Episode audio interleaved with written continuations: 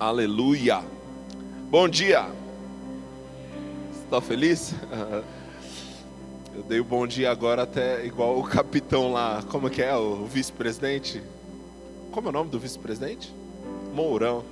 Bom dia. Aleluia. Você está feliz, gente? Glória a Deus. Abre a sua Bíblia em João, Evangelho de João, capítulo 21. Eu pedi para o João ficar aqui, não, não tanto por, ele tocar, mas que ele está muito bonito hoje. Eu falei, rapaz, fica aí. Pelo menos você, você deixa a ministração mais bonita, sei lá.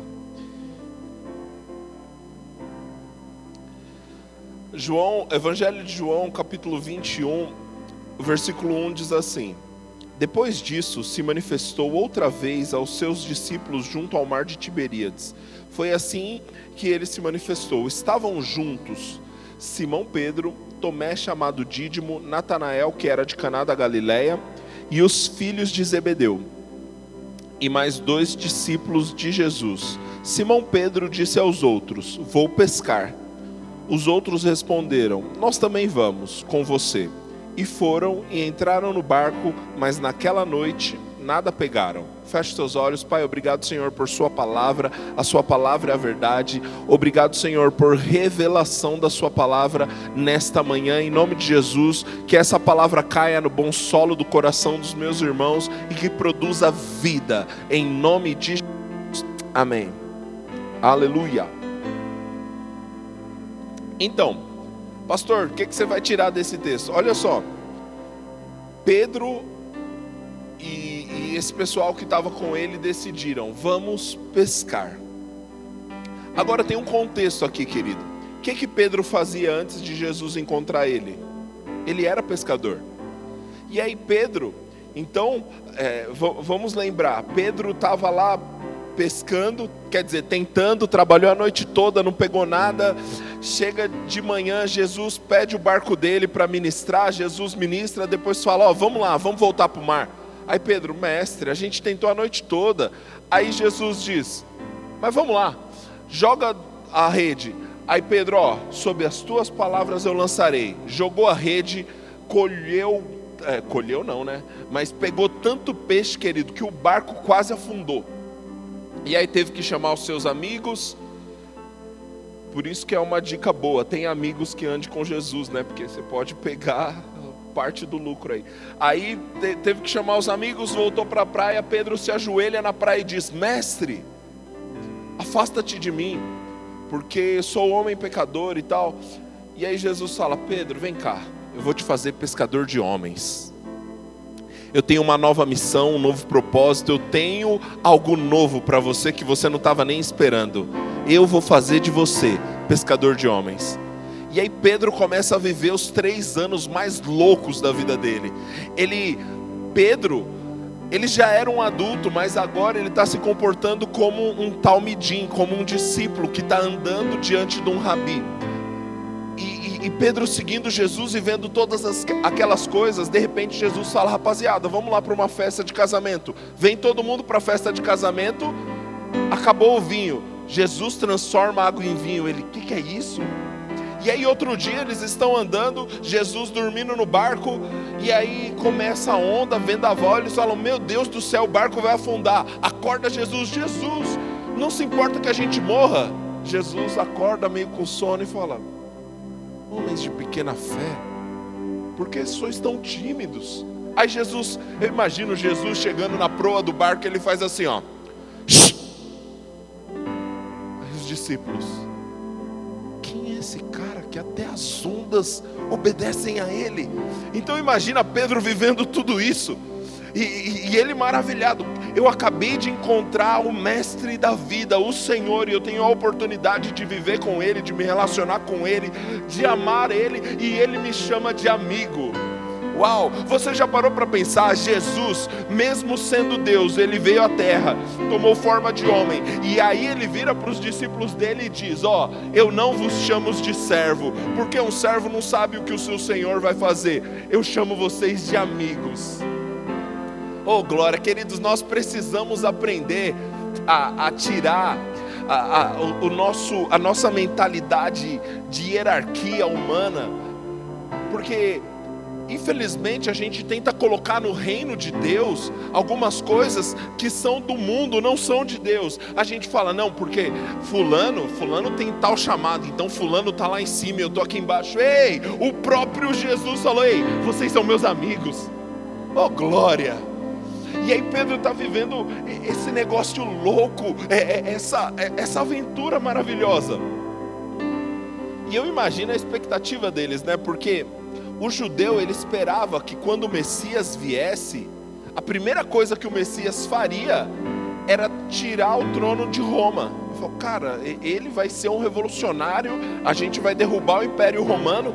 É por isso que a mãe de, de João, de João, né?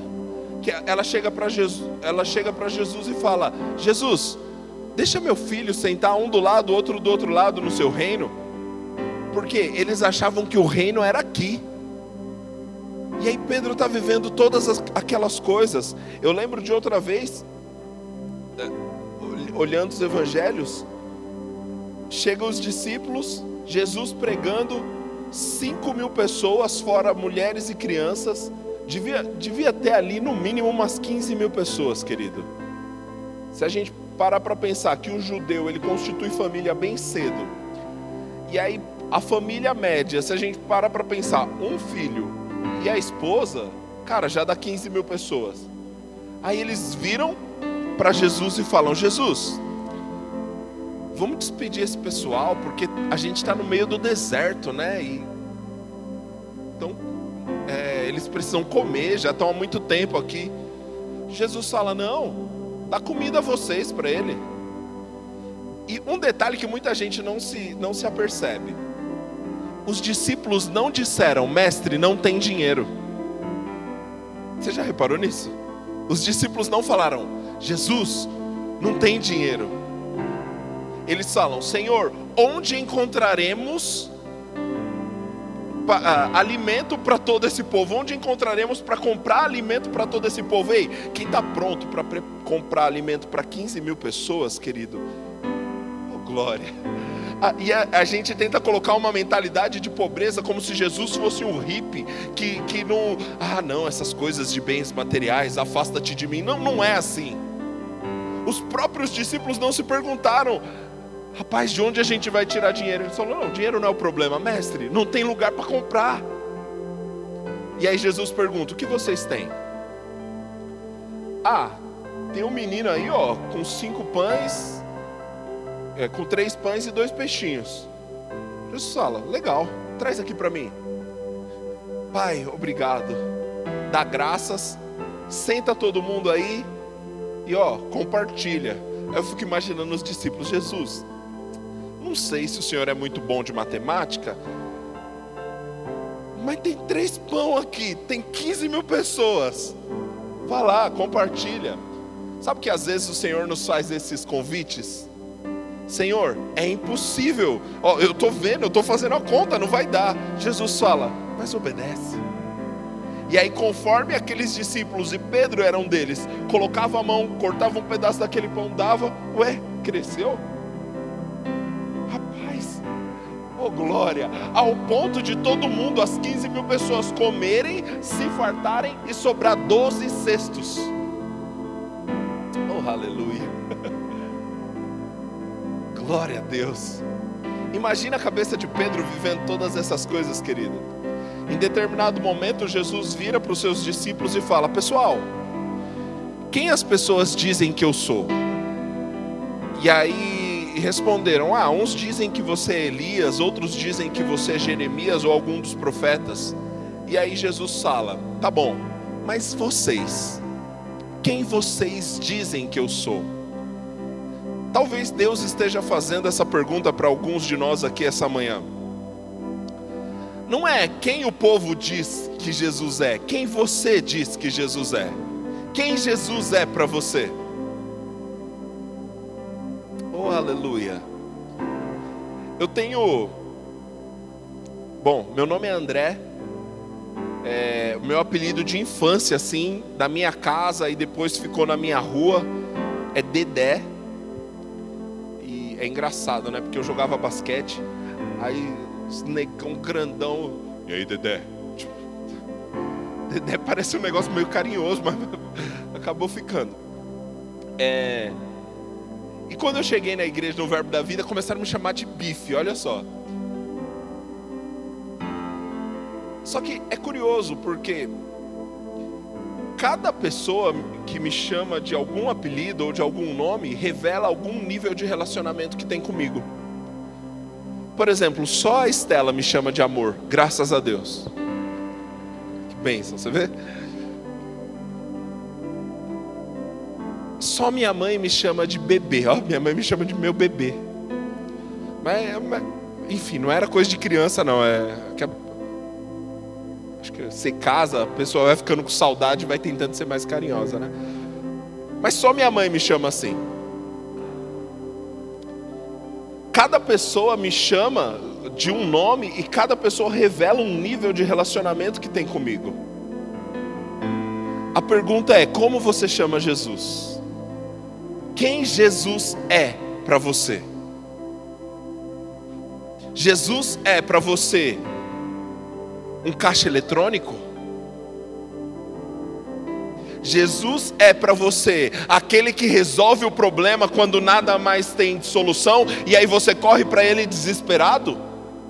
Jesus é para você a religião que você vai todo domingo para uma igreja cumprir uma obrigação religiosa? Ou ele é para você o socorro bem presente no dia da angústia? Ou ele é para você aquele que você ama? Ou ele é para você a sua prioridade? Quem Jesus é para você? Fecha parênteses. Aí Pedro responde para Jesus: Jesus, tu és o Cristo, o Filho do Deus vivo. E, e, se a gente lê rápido a Bíblia, a gente fala: nossa, que bonitinho que Pedro falou. Mas querido, o que Pedro estava falando ali é, ele estava falando: você é o cumprimento da promessa, aquilo que os nossos pais sonharam, aquilo que Abraão sonhava, aquilo que Moisés sonhava, aquilo que Davi profetizou, aquilo que Isaías profetizou. Você é a plenitude da promessa, você é o Deus encarnado, você é a realização da promessa de Deus. E aí Jesus diz: Uau! Ele falou: Olha, Pedro, não foi carne nem sangue que te revelou. Mas eu vou te dizer uma coisa: você é Pedro. Que coisa preciosa, querido. Sempre que nós temos uma revelação de quem Deus é, Deus nos revela quem nós somos para Ele. Por isso que é importante nós entendermos quem Jesus é para você, porque isso vai revelar muito sobre você. A Bíblia diz em 1 Coríntios no capítulo 2: Nós agora, com face desvendada, contemplamos a Sua glória e somos transformados conforme o contemplamos. Sabe, quando nós vemos Jesus, nós recebemos uma revelação de nós mesmos. E aí Jesus fala ó, sobre essa revelação, né, sobre essa pedra, eu vou edificar a minha igreja e tudo mais. E aí Pedro, uau! Eu imagino Pedro virando assim para os outros discípulos: Estourei. E os discípulos falam: Ah, tá se achando agora, né? Aí daqui a pouco, né, Pedro falou: Rapaz, agora eu tô com moral. Jesus falou: Ó, já que vocês entenderam que eu sou Cristo, deixa eu falar. Importa que o filho do homem morra. Eu vou morrer e é o que vai acontecer. Daí Jesus, não, Pedro falou assim: Ah, rapaz, deixa, deixa eu ajudar Jesus. Jesus, vem cá, vem cá, vem cá. Deixa eu, deixa eu te falar. Fala isso não. Vai assustar os meninos, Jesus. Que negócio é esse de vai morrer? Ó, querendo aconselhar Jesus. Aí Jesus, Pedro, deixa eu te falar. É isso que vai acontecer e você vai me negar. Misericórdia, Jesus. Não, desculpa, eu, eu enrolei as coisas. Pedro fala, Jesus fala assim para Pedro: Afasta de mim, Satanás acabou de ter revelação de Deus, agora é chamado de Satanás. Misericórdia. Parece uma Ferrari, né? De 0 a 100 em 3 segundos. E aí Pedro, no meio de todas aquelas coisas, e aí sim vem a parte que eu, que eu queria falar. Certo momento Jesus mais uma vez anuncia a sua morte. E aí Jesus, Pedro vira e fala assim: Jesus, eu estou pronto para morrer por ti. Pode ser que todos esses, esses aí, ó, neguem, mas eu mesmo estou pronto para morrer por você. Aí Jesus vira para ele e fala: Pedro, deixa eu te falar, ainda essa noite, você vai me negar três vezes. E aí você sabe que pouco depois disso, Judas chega com, com alguns soldados do Império Romano, tentam prender Jesus, Pedrão pega a espada, corta a orelha do cara, e aí Jesus fala: Ei, para com isso. Você acha que se eu orasse, meu pai não mandaria 12 legiões de anjos? E aí vai, cola a orelha do rapaz lá de volta, tá tudo certo. Só que o Pedro, tão bravo, tão corajoso, a Bíblia diz que Jesus foi levado e agora o Pedro seguia Jesus de longe. Ei, essa é uma característica de quem está se desviando. Segue, mas de longe. Ah, não, não, não, eu vou para a igreja, mas não quero mais esse negócio de compromisso, de. É, esse é o começo do desvio, querido. Ah, não, não, não quero essa coisa de, de ficar nessa bolha religiosa de vocês. Eu vou seguir, eu amo Jesus, mas eu adoro Jesus na minha casa. É assim que começa a negar. E aí Jesus indo lá e Pedro seguindo de longe. E aí as pessoas param, ei, você é um deles, né? Pedro, não, imagina, longe, longe de mim. Eu mesmo não. E outra pessoa, você é um deles, o seu jeito de falar te denuncia. Deixa eu te falar, o seu jeito de falar revela que você está andando com quem? Pelo jeito de falar, viram aí, você anda com Jesus. As palavras que saem da sua boca, não estou falando aqui na igreja, eu estou falando de segunda-feira em diante. Denunciam que você tem andado com Jesus ou não? A gente tem falado mais do que Deus está fazendo sobre a terra ou dado mais ibope para o que o diabo tem feito sobre a terra? Porque quando a gente passa mais tempo falando dos problemas do que de Jesus, é aos problemas que a gente está dando ibope, não a Jesus. Aleluia! Oh glória! E aí continua, mais uma vez, Pedro nega Jesus. E algo a Bíblia diz que nesse momento o galo cantou, né? E, e, mas diz que Jesus olhou para Pedro. E aí Pedro lembrou da palavra. Cara, eu neguei. E a Bíblia diz que Pedro foi embora e chorou amargamente. Querido, eu não sei se você sabe o que é isso. Infelizmente eu sei o que é isso.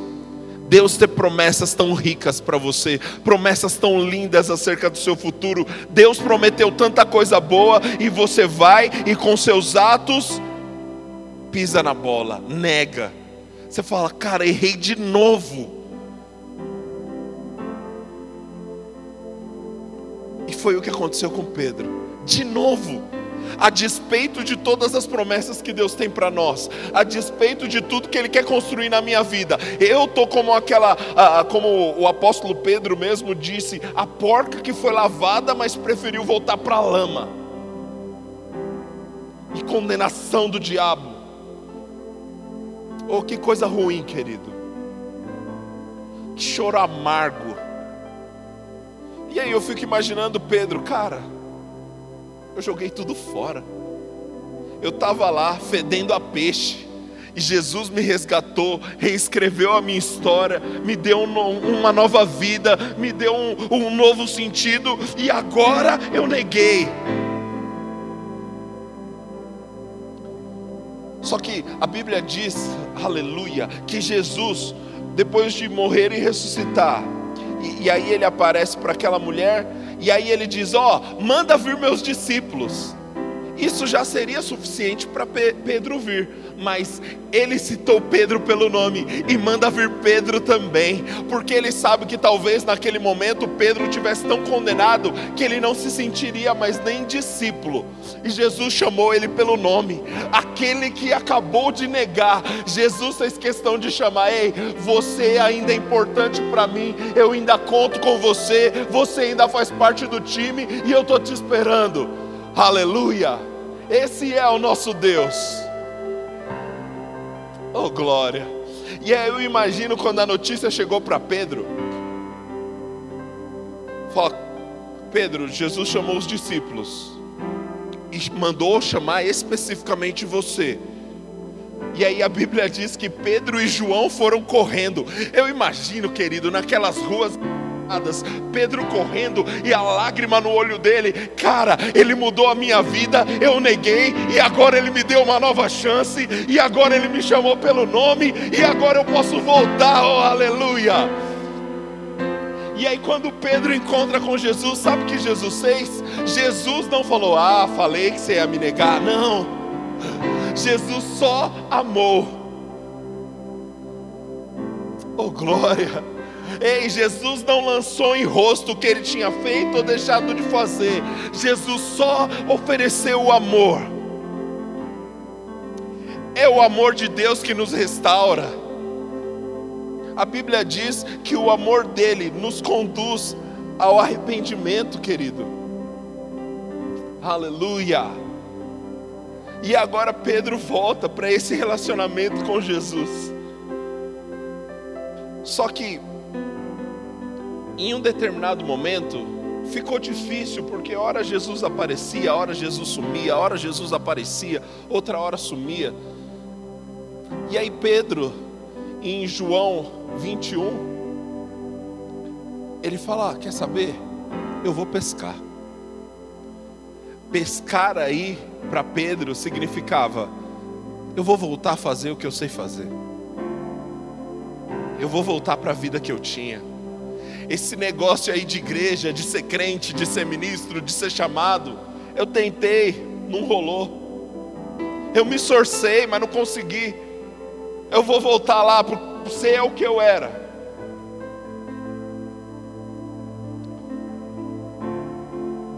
E esse era o contexto que Pedro foi pescar. Ele desistiu, ele jogou bandeira branca, ele falou: Ah, eu não consigo, cara. Já tentei tantas vezes, tantas vezes, tantas vezes, e eu não consegui. Deus trouxe essa mensagem no meu coração porque eu sei porque sei que algumas pessoas aqui estão exatamente com esse sentimento, Senhor, eu estou tentando há tanto tempo. Me ajuda.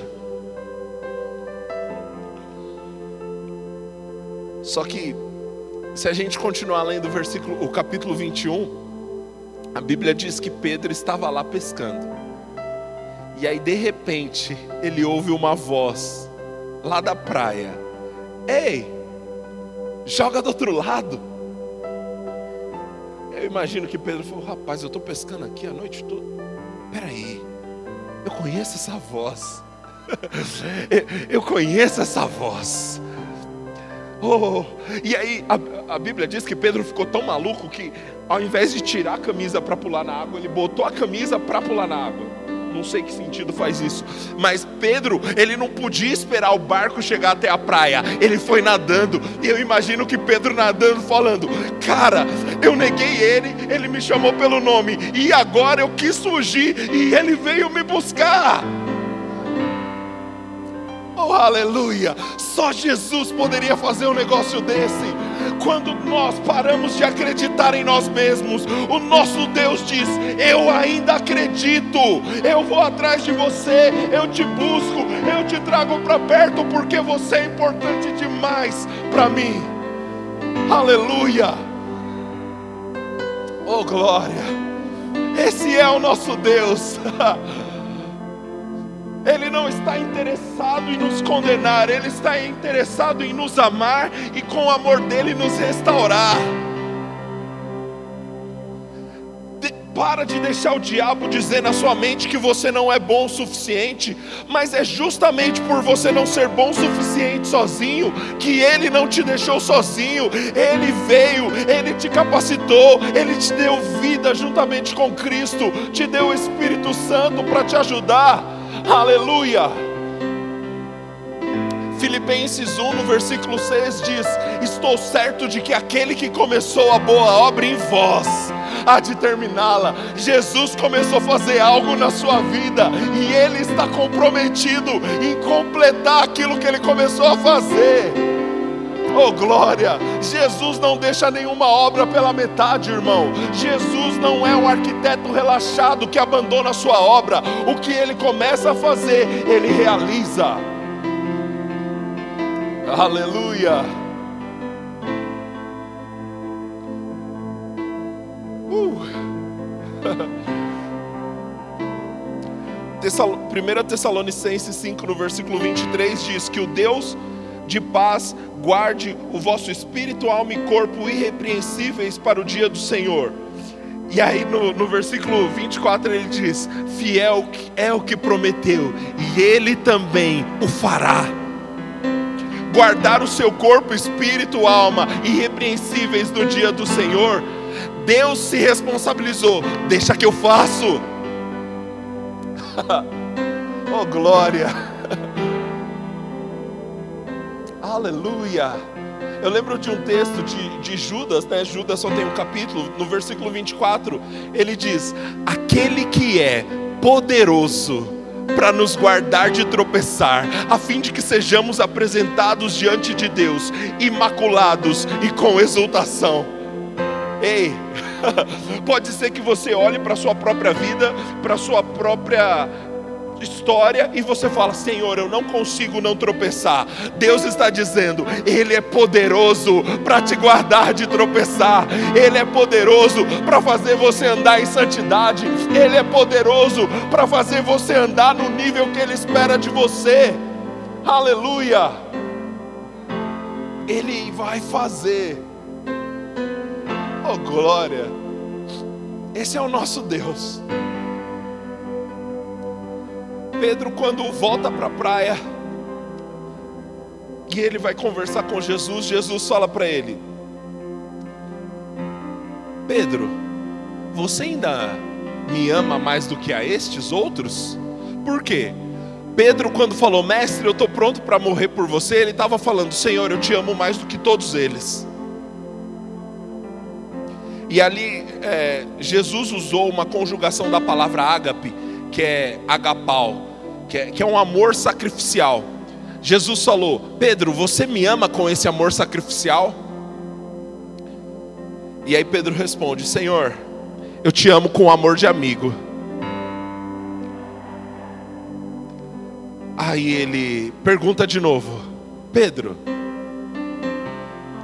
aqui tem um detalhe importante. Quando ele responde: Senhor, meu amor não é aquelas Brastemp que eu achava, não. Quando ele responde, Jesus ainda assim diz: Então apacenta minhas ovelhas. Ei, não é pelo fato de você não estar no nível que Deus esperava de você que Ele deixa você de braço cruzado. Vem servir. Aleluia. E aí Jesus pergunta pela segunda vez: Pedro, você me ama com amor sacrificial? Senhor, eu te filéu, né? Eu te amo com amor de amigo. E aí Jesus desce para o nível dele. Pedro, você me ama com esse amor filéu? Aí Pedro se entristeceu, falou: Senhor, o Senhor sabe, sabe que eu, eu, eu te amo. Só que às vezes a gente para de ler por aí, mas o texto continua. Ele diz assim: Jesus depois disso diz: em verdade, em verdade te digo que quando eres, quando era mais moço, você se cingia e andava por onde queria. Mas quando você for velho,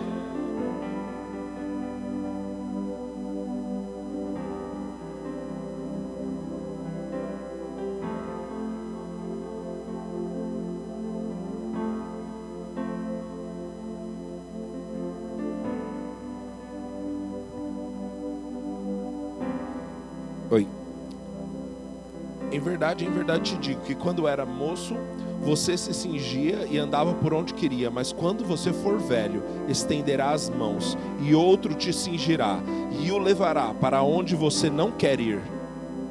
Jesus disse isso para significar o tipo de morte com que Pedro haveria de glorificar a Deus.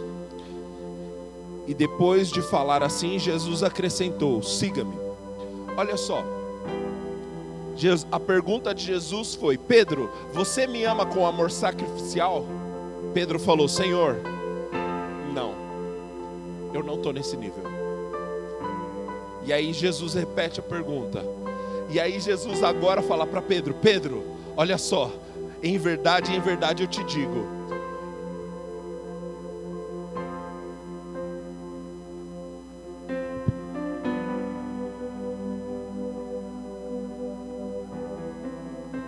Ele, ele diz: Em verdade, em verdade te digo que está chegando o dia em que para onde você quiser, onde vo, que, em que você não vai escolher se você sobe, se você desce outro te cingirá e outro te guiará. Ele estava falando sobre o Espírito Santo, querido. E ele acrescenta mais: e estenderá os braços. E o texto diz: Isso disse Jesus para significar o tipo de morte com que Pedro haveria de glorificar a Deus. Não sei se você sabe, Pedro morreu crucificado, querido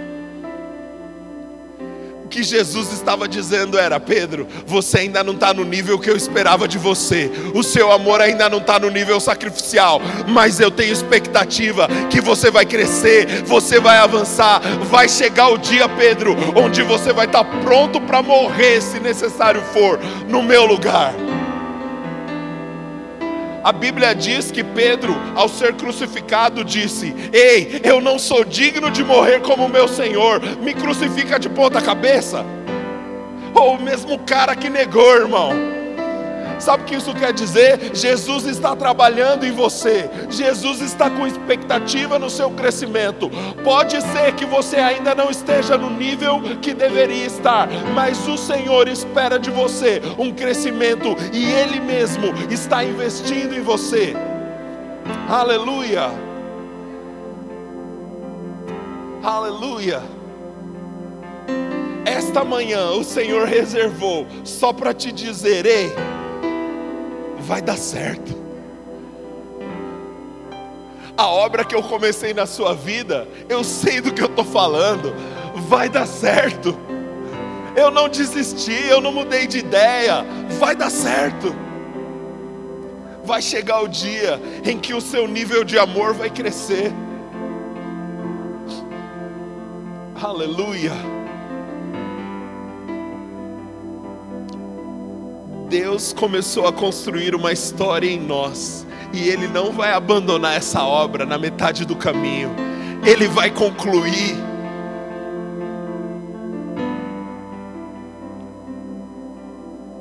Esse texto de Filipenses 1, no versículo 6, está tão forte no meu coração.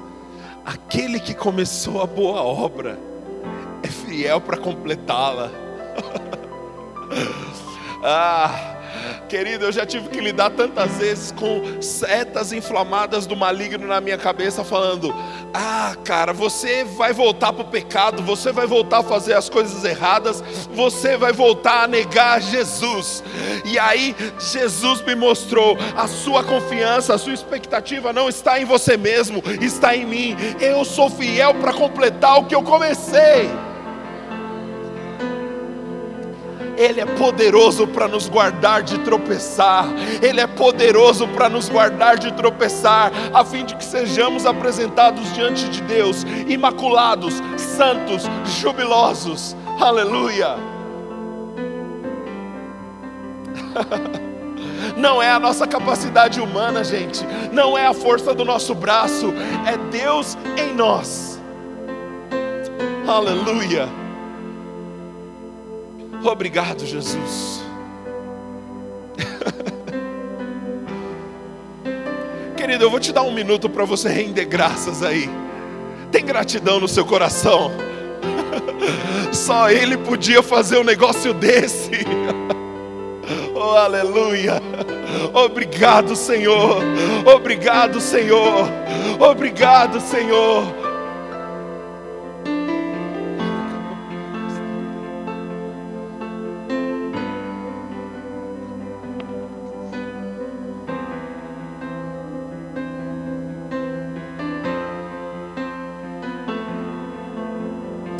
A nossa vida já não é mais a mesma, Pai. Você como começou a mudar tudo em nós. A nossa casa já não é mais a mesma, Pai. Você começou a mudar tudo em nós. Senhor, vivemos para você. Você começou a mudar tudo em nós.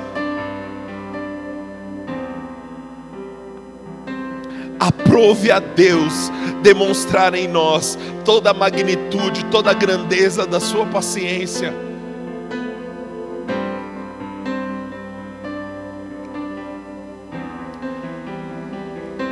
Eu fico lembrando do apóstolo Paulo.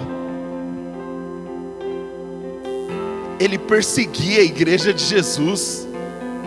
Ele perseguia a igreja. Só que aí Jesus apareceu para ele e decidiu revelar: Eu tenho um plano diferente para você, Paulo. Aquilo que perseguia, agora você vai ser o maior expoente. Aleluia. E aí Paulo ele chega ao ponto de dizer lá em 1 Timóteo: aprove a Deus revelar seu filho em mim. oh, aleluia. Deus quis revelar Jesus através de mim. E Paulo ali, ele está impressionado. Ele fala: Cara, eu não era digno, eu, eu, eu perseguia, eu matava, e, e agora ele decidiu se revelar em mim.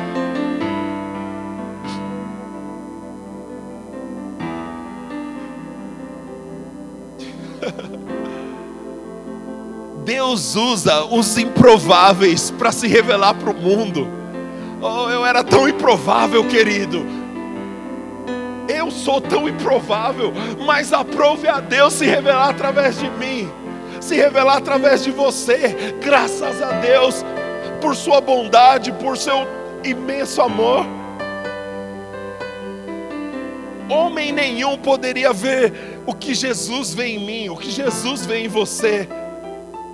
E ele decidiu: eu quero me revelar em você eu quero me revelar através de você, eu quero que o mundo me conheça através de você.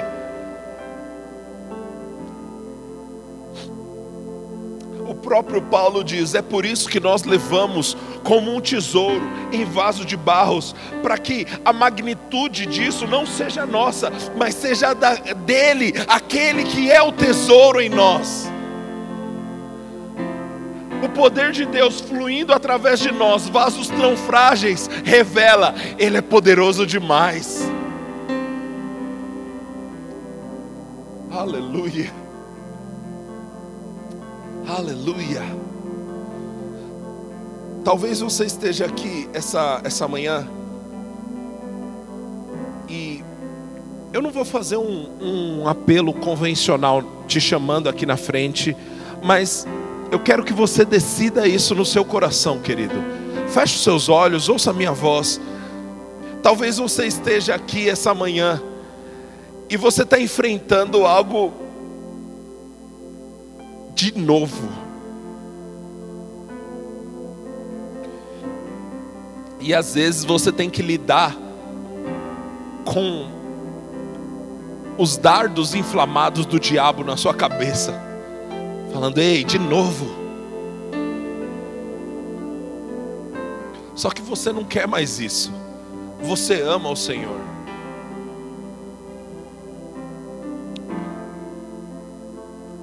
Você pode essa manhã dizer: Senhor, eu recebo a sua ajuda, eu recebo a sua força. Senhor, eu confio que o Senhor começou a boa obra em mim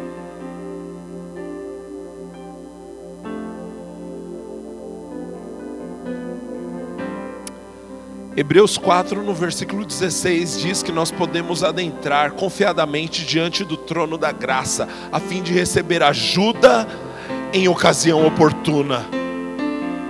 Nós podemos entrar confiadamente diante do trono da graça, a fim de receber ajuda e socorro em ocasião oportuna. Ocasião oportuna é hoje. Recebe da parte de Deus a ajuda que você precisa, em nome de Jesus. Recebe da parte de Deus a força que você precisa, recebe da parte de Deus o encorajamento que você precisa. O Senhor se responsabiliza em te manter de pé ele se responsabiliza em te manter de pé, Ele se responsabiliza em te manter no nível que Ele espera de você, Ele assumiu a responsabilidade.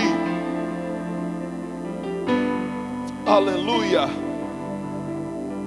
Oh Senhor. Eu sei que você orou recentemente dizendo: Ah, eu não aguento mais, Senhor. Eu acho que eu vou abaixar minha mão. Eu acho que eu vou parar porque eu não estou aguentando mais. O Senhor está te dizendo: Eu te mantenho de pé.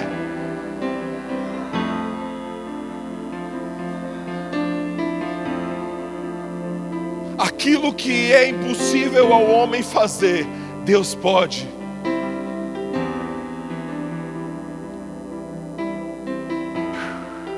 Chega de condenação, chega de culpa.